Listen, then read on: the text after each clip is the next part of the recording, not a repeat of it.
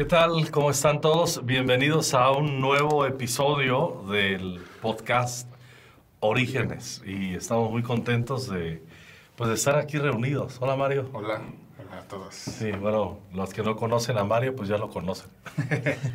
no, Mario es un colaborador aquí en Conquistando Fronteras con su esposa Katy. ¿Te acuerdas que la otra vez me descasaste? Te descasé y ya le pedí perdón a, a Katy por eso. Hice, hice el oso, pero bueno, al último.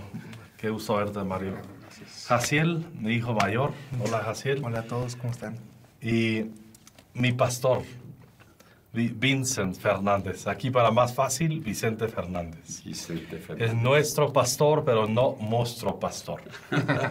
Hay una diferencia. Un saludo a todos. Qué bueno, qué bueno estar aquí. Bueno, uh, en, esta, en esta hora vamos a, a dialogar sobre un tema súper importante. Yo creo que, bueno, vamos a tener unos minutos y es un tema rico, es un tema amplio, pero que vale la pena que podamos comentar eh, acerca de lo que en esta época y esta generación muchos lo abrazan bien, otros lo repudian y hasta hay una tendencia a, a, usar este término y sepultarlo, descalificarlo, no puedo decir demonizarlo, ¿verdad? Pero no darle el peso debido. Y me gustaría que comentáramos y habláramos sobre la religión. La religión porque estamos viviendo una época en la que más creo que es un asunto de, de la generación de milenia, mileniales como ustedes, que la religión en lo general, he visto en otros casos, lo hacen un sinónimo de, de algo malo, de algo, no, si, si, no de algo malo, de algo obsoleto. Eh, se ha trasladado a lo innecesario. Y yo creo y aporto de una vez diciendo que creo que la religión es necesaria, uh -huh. la religión correcta. Bueno. Sí, yo creo que tenemos un, una, una, definición muy moderna de religión, eh, pero por, por, muchos años religión ha significado otra cosa a, a, comparación de lo que hoy definimos. ¿no? Hoy, hoy definimos religión como algo que es, solo es creer en Dios o en algo sobre, en lo sobrenatural, pero eh, académicamente religión eh, es mucho más que eso, ¿no? Por muchos, hoy en día, lo que era la, es la palabra religión, la cambiamos como, con palabras como, por ejemplo, en psicología, lo que es mapas mentales, ¿no? Una forma de interpretar nuestra realidad, de contestar las preguntas importantes de la vida, de quiénes somos, hacia dónde vamos, cuál es nuestro propósito, qué problema hay y cómo lo resolvemos, ¿no? Esas son las grandes preguntas. Y en sociología le llamamos este, cosmovisión, ¿no? La cosmovisión es aquello que, que adoptamos esta historia para definir nuestra realidad. Pero antes de esto, por muchos años, se, utilizó la palabra religión. La religión, eh, más que solo creer en un Dios o en lo sobrenatural, es, es creer... Me gustaría leer la definición que Timothy Keller usa de, sobre religión. Dice, un conjunto de creencias que explican en qué consiste la vida, quiénes somos y las cosas más importantes a los que los seres humanos deberían dedicar su tiempo. Bueno, con esta definición de religión, la pregunta no es si somos religiosos o no, la pregunta es qué historia o qué religión estamos adoptando para interpretar nuestra realidad o contestar estas grandes preguntas. Podríamos decir que con esta definición de religión, todos los, no sé, los socialistas son religiosos, los, este, las feministas es una forma de religión, todo el comunismo, el marxismo, el materialismo, el capitalismo, todos estos sismos son eh, formas que adoptamos para interpretar nuestra realidad y contestar estas preguntas que todo ser humano queremos adoptar, ¿no? Y, esto, y, eso, y todos somos religiosos, podríamos decirlo así. Y esto nos lleva a, a pensar, ok, si cada ser humano buscamos una historia o una, un ismo, una ideología para interpretar nuestra realidad, aquí es donde entra la gran historia del Evangelio, lo que creemos. Aquí es donde entra el, el, cristianismo, que no solo nos contesta a profundidad estas preguntas, sino que también nos da en evidencia esas otras ideologías que, que son incompletas o que son una, tienen una reducción muy grande de lo que en realidad es esta gran historia que es el Evangelio. Y yo sí creo que la historia del, del Evangelio es la gran historia de donde todas estas pequeñas otras formas de interpretar el mundo salen de ahí. Entonces yo creo que podemos empezar con esta definición de religión y, y nos va a ayudar mucho a, a platicar el, o tener la siguiente conversación. De hecho, en el, en el latino, uh, uh, religión significa uh, conectar, atar, relier. Se dice relier. Uh -huh. Religare. Sí. Unir. Es, es, es, en su esencia, es, conect, es conectar. Ahora, en, el transcurso de los siglos, a veces en la mentalidad, eh, religión conecta más a nuestro trasfondo y a nuestra historia, eh, la religión cristiana. Eh, no creo que Jesús vino y llegó aquí, aterrizó y dijo, ahora vamos a hacer la religión cristiana. Él, su propósito era más alto. Y también cuando la primera vez que alguien me compartió no me compartió de religión, pero me compartió de relación. Y el, toda palabra, uh, y en la palabra, en la palabra de Dios encontramos muchas palabras, y es la palabra. Cada palabra puede ser interpretada, interpretada de una manera súper negativa o llena de vida. Y ahí necesitamos entender que una religión, si es hueca de vida, de relación, de propósito, de destino, pues es nada más que, que, una concha vacía. No tiene nada que ver. Todos, uh, uh, en, todo entorno uh, sociológico encontraremos, como tú lo compartiste, cada cual tiene su creencia, eh, creencia. Y aquí en México escucho una palabra y cada, y cada uno su religión. Pero, pero lo que cambia, lo que trae vida es cuando hay una, eh, una relación.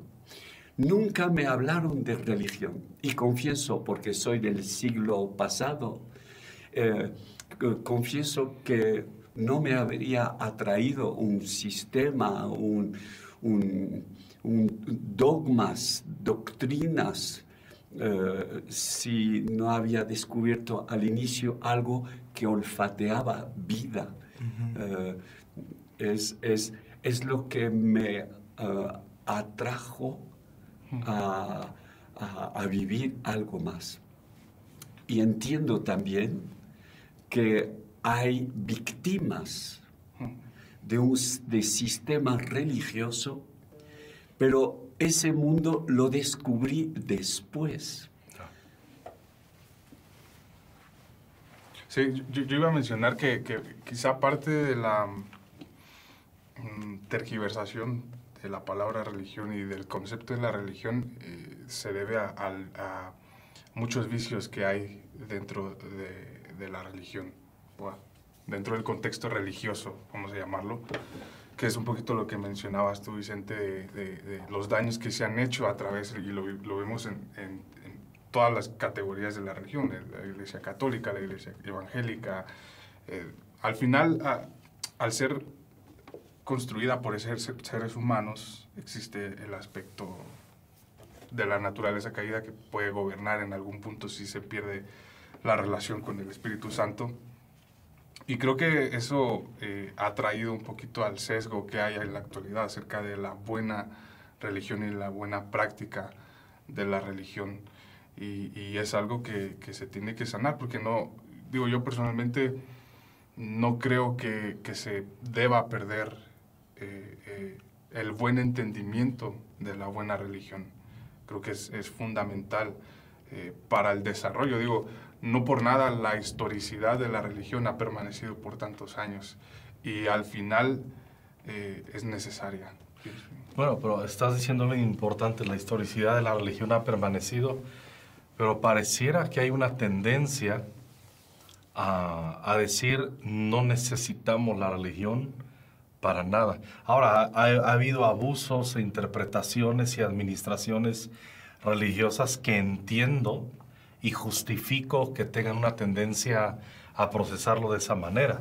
Eso ni lo vamos a poner en tela de juicio. Es una verdad.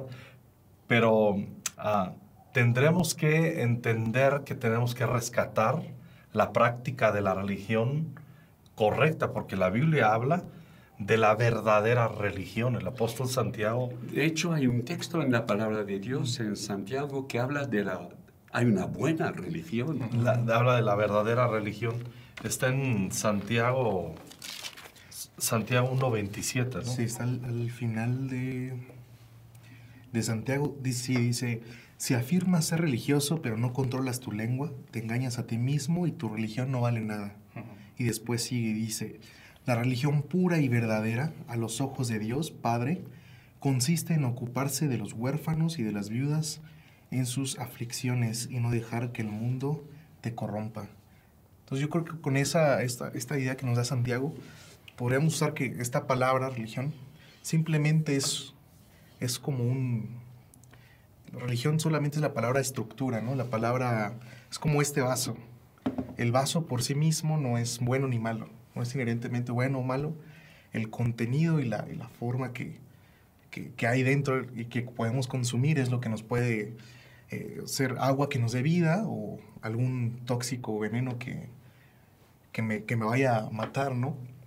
Gradualmente. Entonces yo creo que la religión es, es similar, o sea, es, o hay buena praxis de la religión, que por cierto solo se puede, una buena religión solo puede ser buena a través de la relación con el Espíritu Santo y apuntando a Jesús. Uh -huh. Si se olvida eso, yo creo que queda un, un instrumento, un, un, caparazón vacío y hueco. Tú, tú hablabas, Vicente, ahorita mencionaste um, que al principio a ti ni te hubiera sentido atraído a, a, a formulismos y todo ese asunto, pero entraste, yo conozco perfectamente el contexto de cómo conociste a Jesús de una manera radical y, y a Jesús y entraste, y, en, y entraste en esa relación. Ahora, hago una pregunta no capciosa, lo hago honesta obviamente. ¿Se puede sostener una relación genuina con Jesús sin la práctica de una religión? Uh, ahí uh, lo que compartiste, uh, Jaciel, sobre, sobre el, el vaso y el agua, necesitamos entender algo uh, muy importante y a donde a veces puede haber una confusión. La vida que Dios nos da, da lo, lo, la inyecta y produce lo que se llama un organismo. Como nosotros somos organismos vivos, Uh, mamíferos, uh, pero vivo. Pero para que esa vida pueda, se pueda sostener, necesitamos huesos, carne. Y ahí se habla de organismo y de una organización, estructura que sostiene uh, la vida. Cuando la primera vez la que un día iba a ser mi esposa me invitó a un encuentro era un encuentro de pura vida. Uh, ahora, ese encuentro uh, ocurrió en una iglesia, iglesia muy oficial, un templo donde había un pastor de la iglesia reformada clásica del siglo XVI. Llegué ahí en ese lugar, pero en, ese, en esa estructura había una vida había un, un, un gozo, una, algo de simpático que me dio como accesible a, a, esa vida. Y esa vida, bueno, desató más vida en mí. Y después, eh, mi deseo era ir a ese lugar en, en, ese, en esa organización, en ese templo, en ese lugar. Y ahí eh, descubrí que es imposible de vivir una vida espiritual sin entender que somos también parte de una estructura, de, un sistema. El sistema es un sistema que sostiene. Si el sistema eh, pierde la vida, pues no es nada más que un cadáver. Pero lo precioso es que en siglos tras siglos, eh, Dios se está moviendo de una forma increíble. Lo voy a decir de otra manera. Hay diferente grupo eh, religioso, lo que se llama denominaciones. Es decir, que hay, hay, hubo los judíos, después eh, el, cristianismo, el catolicismo, el protestantismo y después el anabautismo, el bautismo, etcétera, etcétera, etcétera. Son muchas estructuras y el Espíritu de Dios se movió. Lo cuento. Cuando era jovencito, eh, eh, cada semana compraba un, un librito y dentro del libro había un juego eh, y cada semana yo esperaba de encontrar, eh, encontrarme qué va a ser el juego. Esta vez, en, el librito, no había un juego. ¿Sabes por qué? Porque el libro, el libro era el juego. ¿Y qué, qué estaba en ese libro? En ese libro había un perrito y en, ese, en esa página había otra vez el perrito eh, eh, que, que, que, estaba en otro movimiento. Ahora, y otra vez, y otra vez. Y cuando hacía así, de repente veía al perrito no solamente que avanzaba, saltaba y descubría algo de maravilloso. Es que cuando mueve las páginas, te das cuenta que, que se mueve. Así que para mí descubrí a través, a través de las denominaciones que respeto. El Espíritu de Dios se movió. Y cuando seguimos en el mover de la historia es glorioso porque nos damos cuenta que a través de la historia, pues el Espíritu de Dios se mueve. Podemos pararnos y centrarnos en un momento de la historia, siglo XVII, siglo XVIII, el tiempo de las misiones, siglo XIX, los tiempos a donde nos aferraron en la doctrina de la palabra de Dios y cosas tan preciosas. Pero necesitamos entender que cuando Dios se mueve en la historia, pues Dios se mueve en la historia. La religión puede ser un sistema que mirándolo de una forma fotográfica, podemos literalmente como parar lo que Dios hizo. Lo podemos escudriñar, lo podemos discutir, lo podemos ver de una forma teológica, lo que se descubrió, pero cuando miramos a través de los siglos, el Espíritu de Dios que da vida.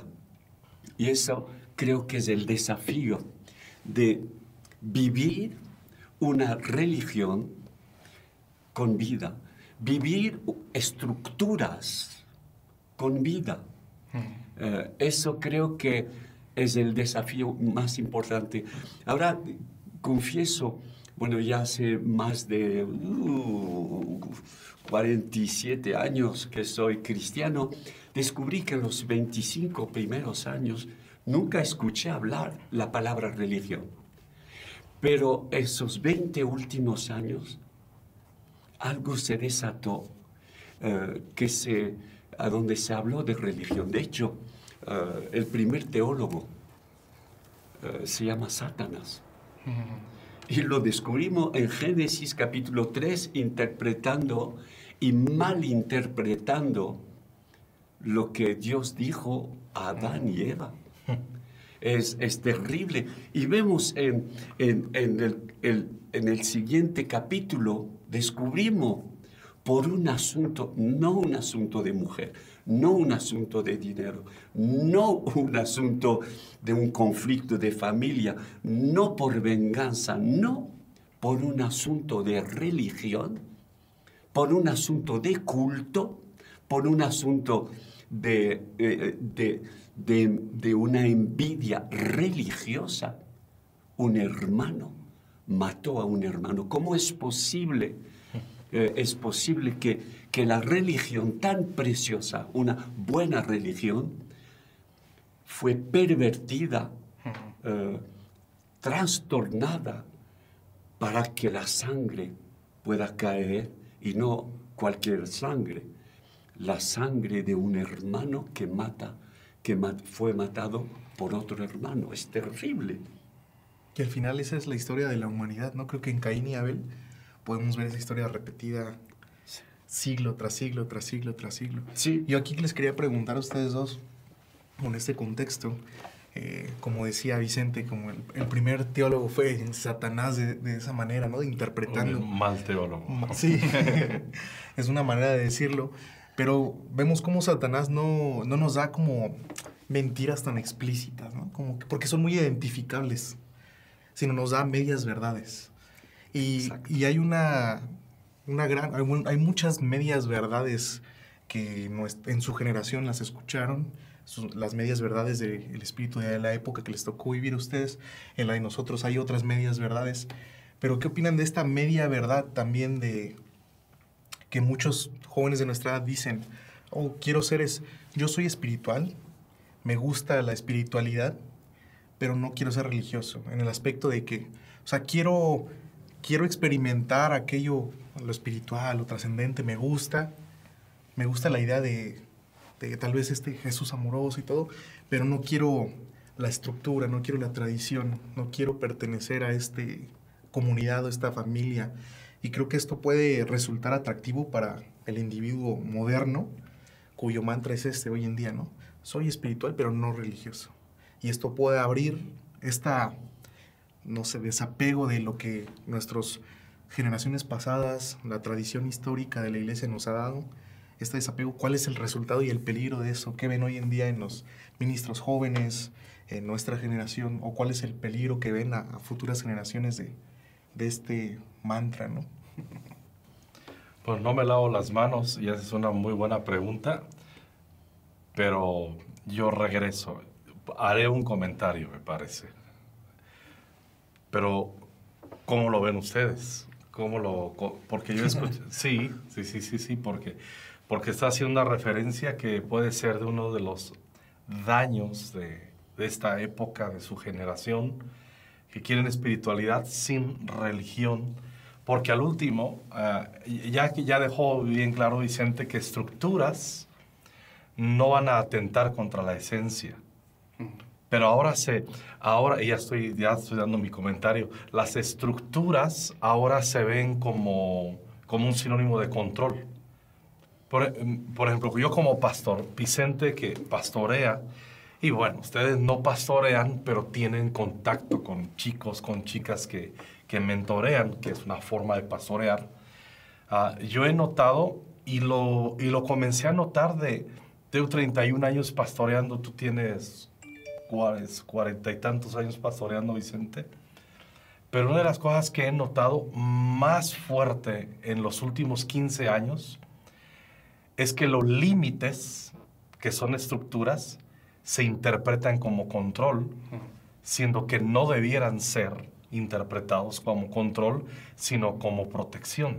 Por ejemplo, un cerco, eh, un redil, un redil es para protección. Si no hay redil, si no me meto al redil, que es la estructura, podré ser devorado por el lobo. Pero ahora hay muchas ovejas que pueden estar adentro y decir, me tienen controlado dentro de un redil. No. Sí. Si se queda, si, si dentro del redil pongo una estaca y te ato la pata, eso es control. Pero el redil no es control. Sí. Y, y, y, entonces más bien yo, yo, yo, yo, yo les pregunto, más, más que preguntarles, me gustaría escuchar ustedes cómo, cómo, cómo llevan esto, cómo lo notan, porque de primera mano ustedes tienen muchos amigos eh, mileniales, ah, muchos matrimonios jóvenes que, híjole, me, me- unos funcionan creo muy bien y otros les, les, les Yo- falta. ¿no? Yo creo que es necesario una, con- una conciencia de quién es uno mismo, en el sentido de yo sé que mi sabiduría no es suficiente para, para interpretar la verdad de Dios y del Evangelio. Yo necesito una familia, hablando de iglesia, que filtre mis ideas. Yo necesito conversar mis pensamientos y filtrar todas mis ideas a través de una estructura. Para mí el decir soy espiritual y no religioso es un orgullo a la slash temor de que alguien más pueda evidenciar que hay un sesgo en mi conocimiento y en mi autoconocimiento de poder ser parte de la verdadera religión. No sé si me estoy explicando. ¿Sí? Eh, entonces, si yo, no, si yo no me someto, es como decir que yo soy mejor incluso que los apóstoles. O sea, es como desechar toda la, lo, lo que dice La la, Biblia, la historicidad. doctrina en la que nos dice la Biblia, permanezcan en la doctrina de los apóstoles. Es como, para mí no es suficiente, lo que yo interpreto es mejor. Por eso, o sea, mi relación con Cristo es mucho mejor que la de toda la gente que viene en Hebreos, por ejemplo, los héroes de la fe. Y es como, como ¿qué me califica a mí mi, mi propia sabiduría para decir que, que yo puedo llevar una vida espiritual mucho mejor que toda la de los, los, los reformadores, los pre-reformadores, los, los mártires de la fe? Pues yo, yo creo que es, es, muy, es muy egocéntrico, orgulloso decir que yo puedo y, y- y, y- trayéndolo a, la, a la- a la actualidad, hay muchos hermanos en la fe que, que suman a un estilo de vida que, que a mí en lo personal me retan a cambiar cosas de mi misma eh, carácter, temperamento. Si yo no lo vivo con mi familia en la fe, yo no voy a saber que estoy mal. O sea, como, como se dice, nadie sabe que le apesta la boca hasta que lo tienes a alguien más que te dice, te huele mal la boca. Entonces, para eso... Para Queremos eso es- evitar la es- fricción, ¿no? Sí, y para eso para mí es necesario eh, la religión, que la religión se, se, se termina practicando en comunidad, pienso yo. Sí. eh, es que siento que vivimos, bueno, y, y dices como somos millennials, pero incluso somos más jóvenes nosotros, somos ya casi creo que generación Z. Sí, somos de... Ya, ya se están bajando unos añitos aquí los muchachos. sí, somos, somos- Sí, pero están ahí. Sí. Están en el limbo. Pero, o sea, es lo mismo, o sea, el- creo que nacimos en una cultura En el limbo. digital, o sea, cosa que tal vez es muy diferente a la, a la generación en la que ustedes crecieron, donde en la cultura digital se busca pura comunicación sin comunidad, ¿no? Ese es, ese es el mayor objetivo. Pensamos que, que comunicación es lo mismo que comunidad y no es cierto, y, y en la iglesia es todo lo contrario, ¿no? Es tal vez eh, cuando pertenecemos a una comunidad tenemos que que rendir cuentas de alguna manera, tenemos que, nuestras ideas chocan con otras, eh, nuestras vidas, y, y nuestra generación están, siempre percibimos lo individual, lo genuino, ¿no? Como estas palabras, que nos queremos deshacer de, de toda forma de, de comunidad que nos reta a nuestra manera de pensar. Pero yo creo que no podemos ser como Jesús, o es imposible ser como Jesús sin un contexto de comunidad, o sea, y más en, lo vemos en la, en la era de, después de la pandemia, la práctica de querer tener, eh, no sé, creo en Dios, pero no, No en la iglesia. no en la iglesia, ¿no? Esa, esa famosa frase. Eh, siento que cuando evitamos, es que lo que queremos en realidad evitar es conflicto. Porque yo es, estar en una comunidad es imposible no encontrar conflicto. Y al evitar conflicto, ya lo sabemos, nunca vamos a llegar a relaciones íntimas. Y, y eso es muy triste. Eso es muy triste. Y siento que en muchos años, en años que vienen, si no es que ya ahorita lo estamos viendo, nuestra generación es la soledad. Es la, relación, la generación más solitaria. No por nada es donde más suicidios hay, no por nada.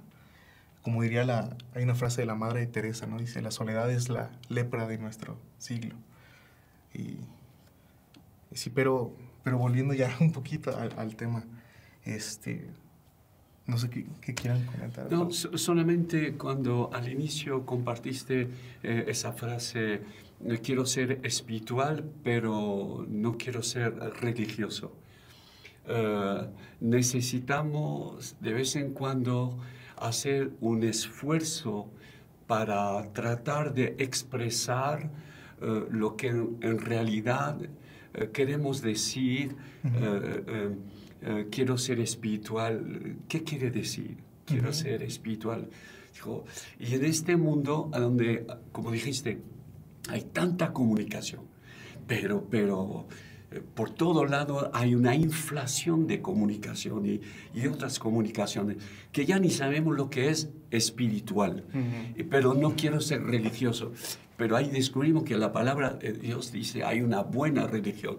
Sí, espiritual, pero no religioso.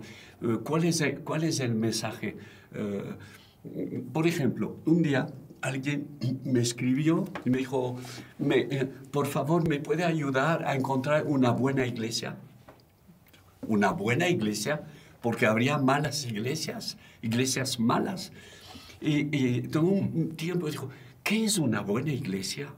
Eh, ¿Cómo aconsejar a alguien para encontrar una buena iglesia? Ahora, entiendo, estamos aquí en un contexto mexicanos, a donde hay muchas iglesias, hay mucha vida. Eh, yo vengo de otro contexto, la Europa, eh, que es la cuna de, de- de- de- los primeros avivamientos de las iglesias y después de las catedrales. Si queréis organización, tenemos maxi organizaciones. Pero lo más interesante es que al final le escribí tres o cuatro pequeñitos puntos eh, que me conecta con lo que Mario eh, con- eh, dijo, eh, la importancia de la comunidad. Y, y- y le dije, la primera cosa que debes de buscar, si, si busca una buena iglesia, pues el primer punto que sepas, busca un lugar a donde Cristo, a donde Jesús sea glorificado, a donde Él es el centro, no es el sistema, eh, no, son, no es la alabanza, eh, no es el pastor, es Cristo.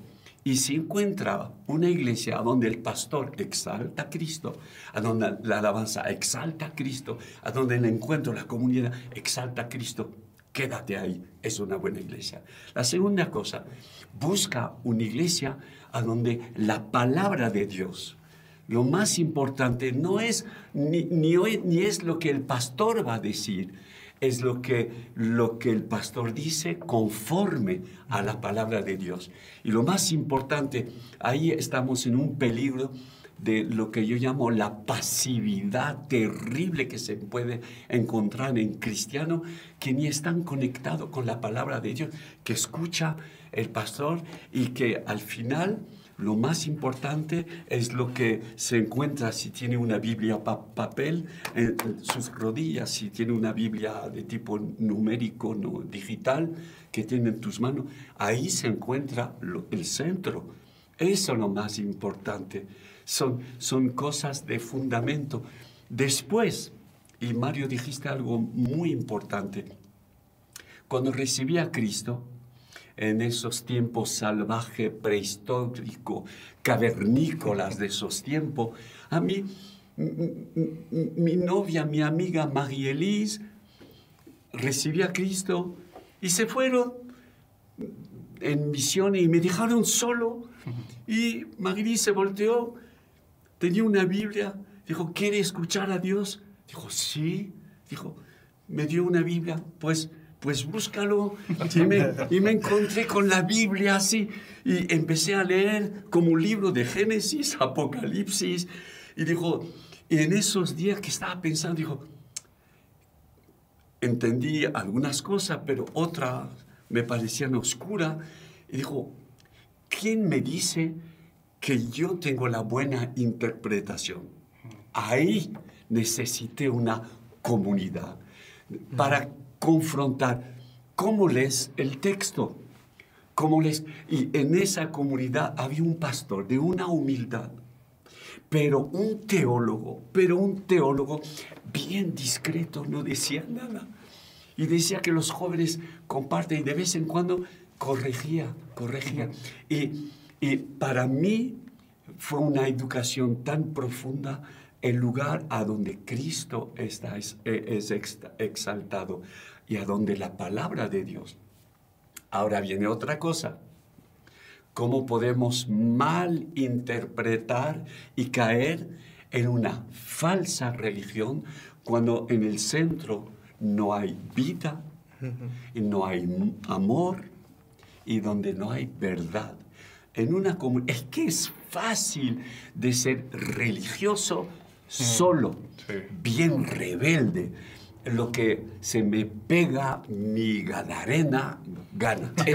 Eso, es una expresión que descubrí aquí a México. Pero cómo es fácil de hacer, de, hacer mi propia religión. La religión de la gente que no son religiosos. ¿Cómo es, es increíble? Y ahí descubrí otra cosa. Creo que, no, no creo, en Juan capítulo 16, versículo 2, Jesús dice y prepara a sus discípulos porque se iba a ir y que quería dar los consejos adecuados para el futuro. Dice, os expulsarán de las sinagogas estructura, que eran buena. Jesús predicó en las sinagogas. Y aún viene la hora cuando cualquiera que os mate pensará que rinde servicio a Dios. Es terrible. Como, como lo que Jesús enseñó, amor, luz, vida, verdad, se puede transformar para dañar, destruir, matar. Debemos alejarnos de ese tipo de extremismo religioso que destruye y necesite tener un poquito de olfato. El maloliento es una cosa, pero, pero, ay, vengo de Francia, el pan francés. Por la mañana pasa delante de una panadería hay un perfume, hay una fragancia. Te da ganas de, comprar toda la panadería porque a donde hay vida, atrae.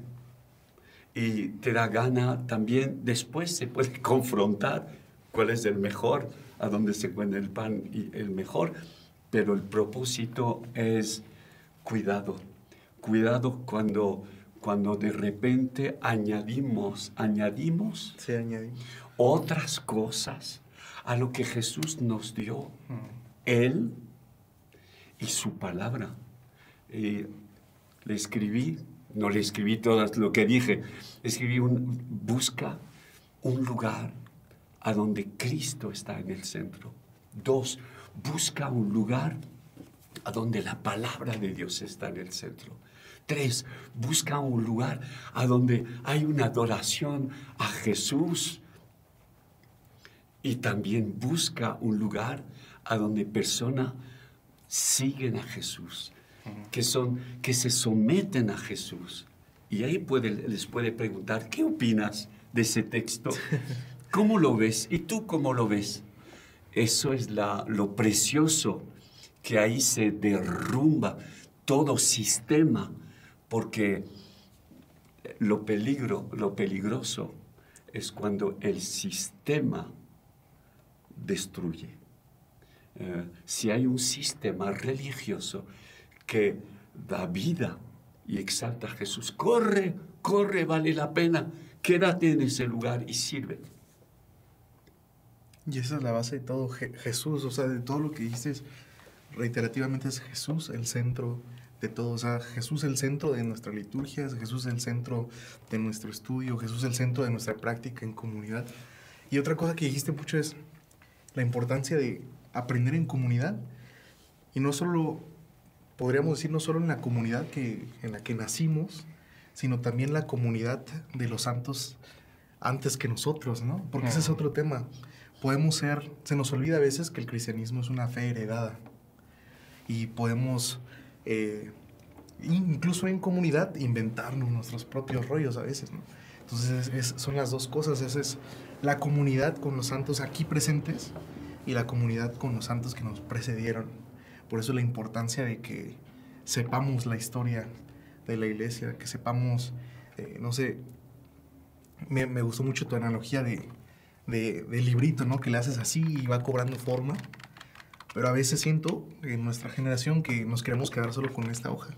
Y empezar de esta hoja algo nuevo completamente, ¿no? Pero no, ¿cómo podemos empezar algo nuevo si desconocemos cómo se va formando o cómo se va moviendo a Dios a través de esto? Y dijiste eh, algo eh, sumamente importante. Cuando doy mi testimonio es como si, lo confieso, es como si yo estaba inventando el agua caliente por la primera vez. Eh, es como si...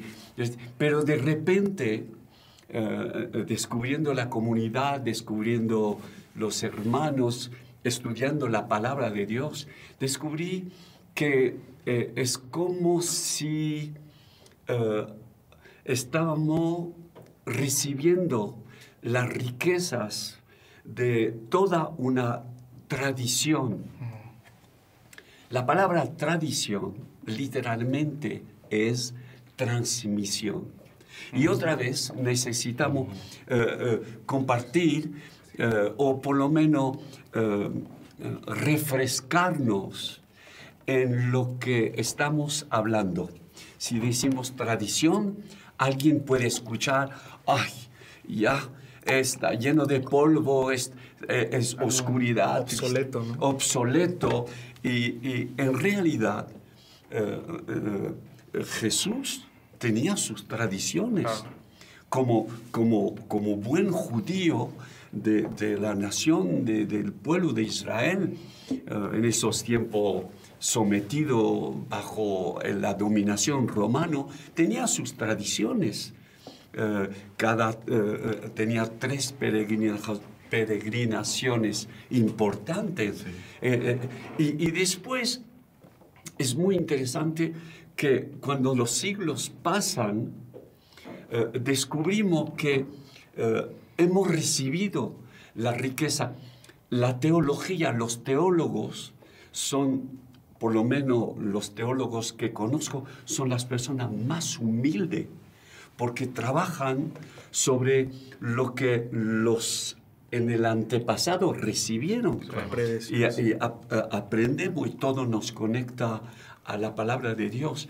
Y necesitamos entender con humildad y respeto que otros lucharon, dieron su vida, hubo martirios, eh, personas que dieron su vida para que nosotros podamos nada más que tener la oportunidad de abrir una Biblia gente luchando.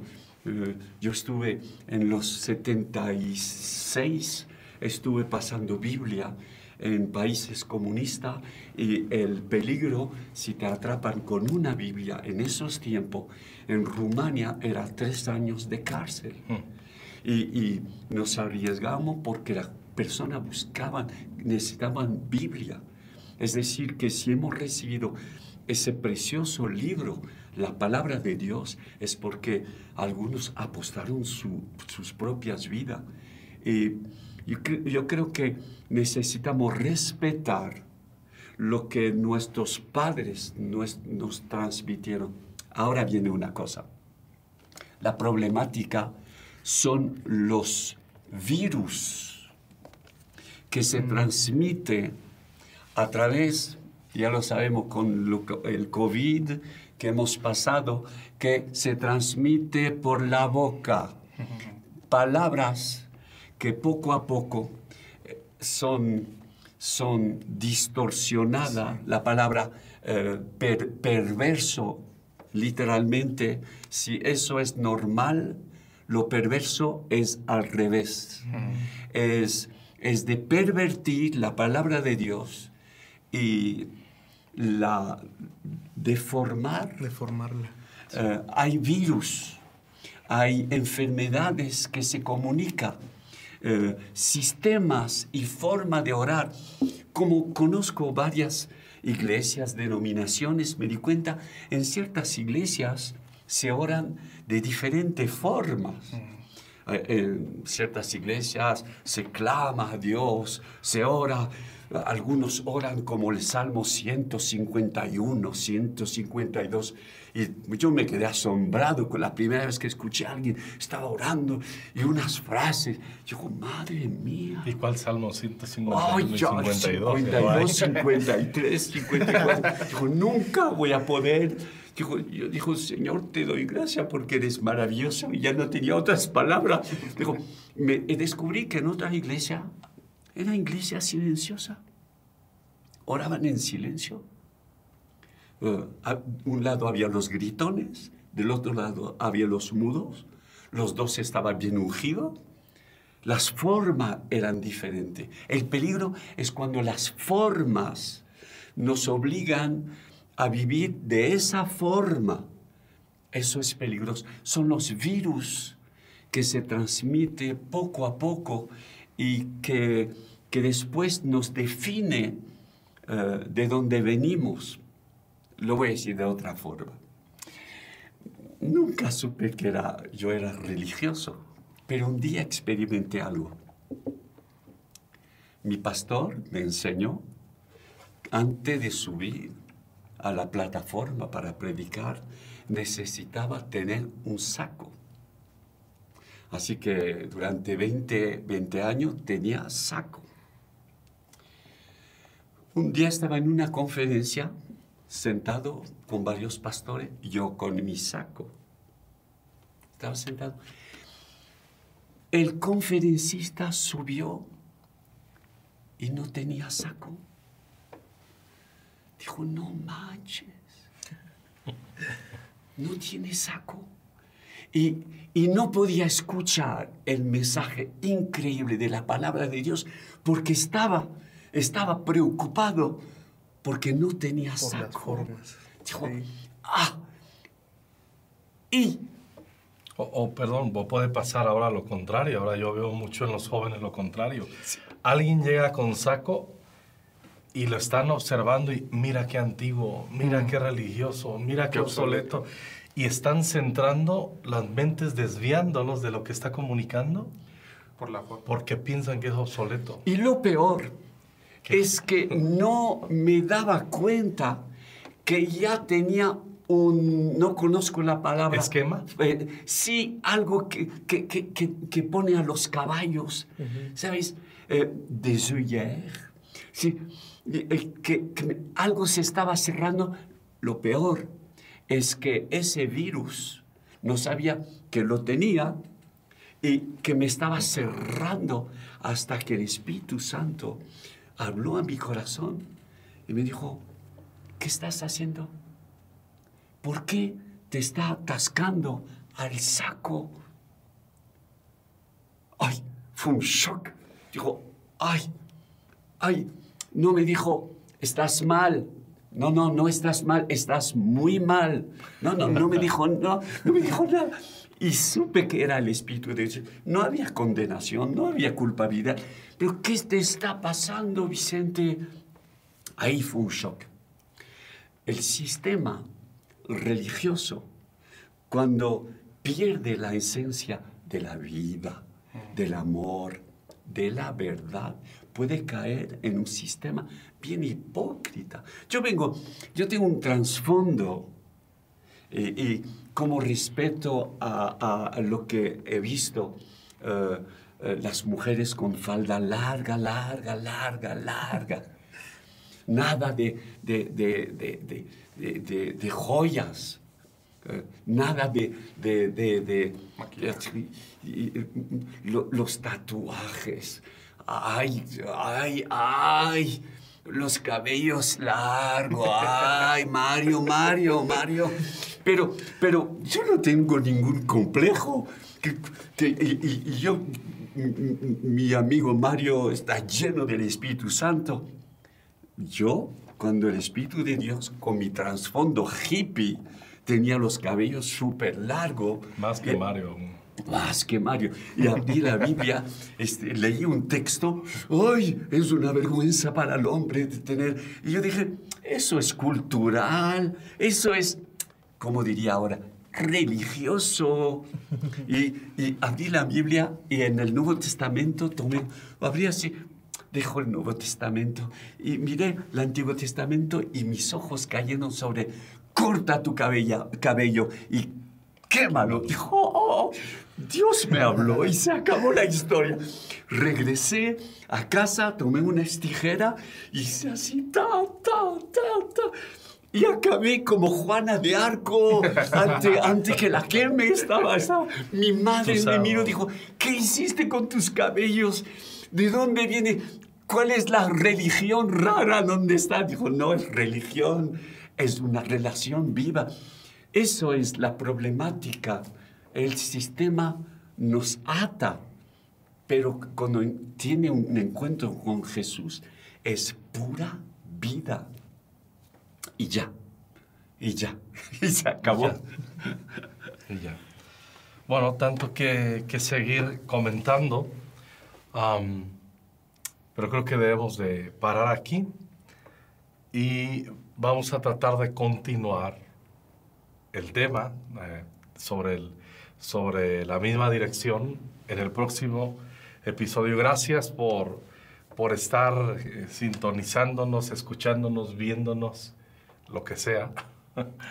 Ah, estamos ah, muy contentos de, de este tiempo. Gracias, Vicente. Gracias, Jaciel. Gracias, Gracias. Mario.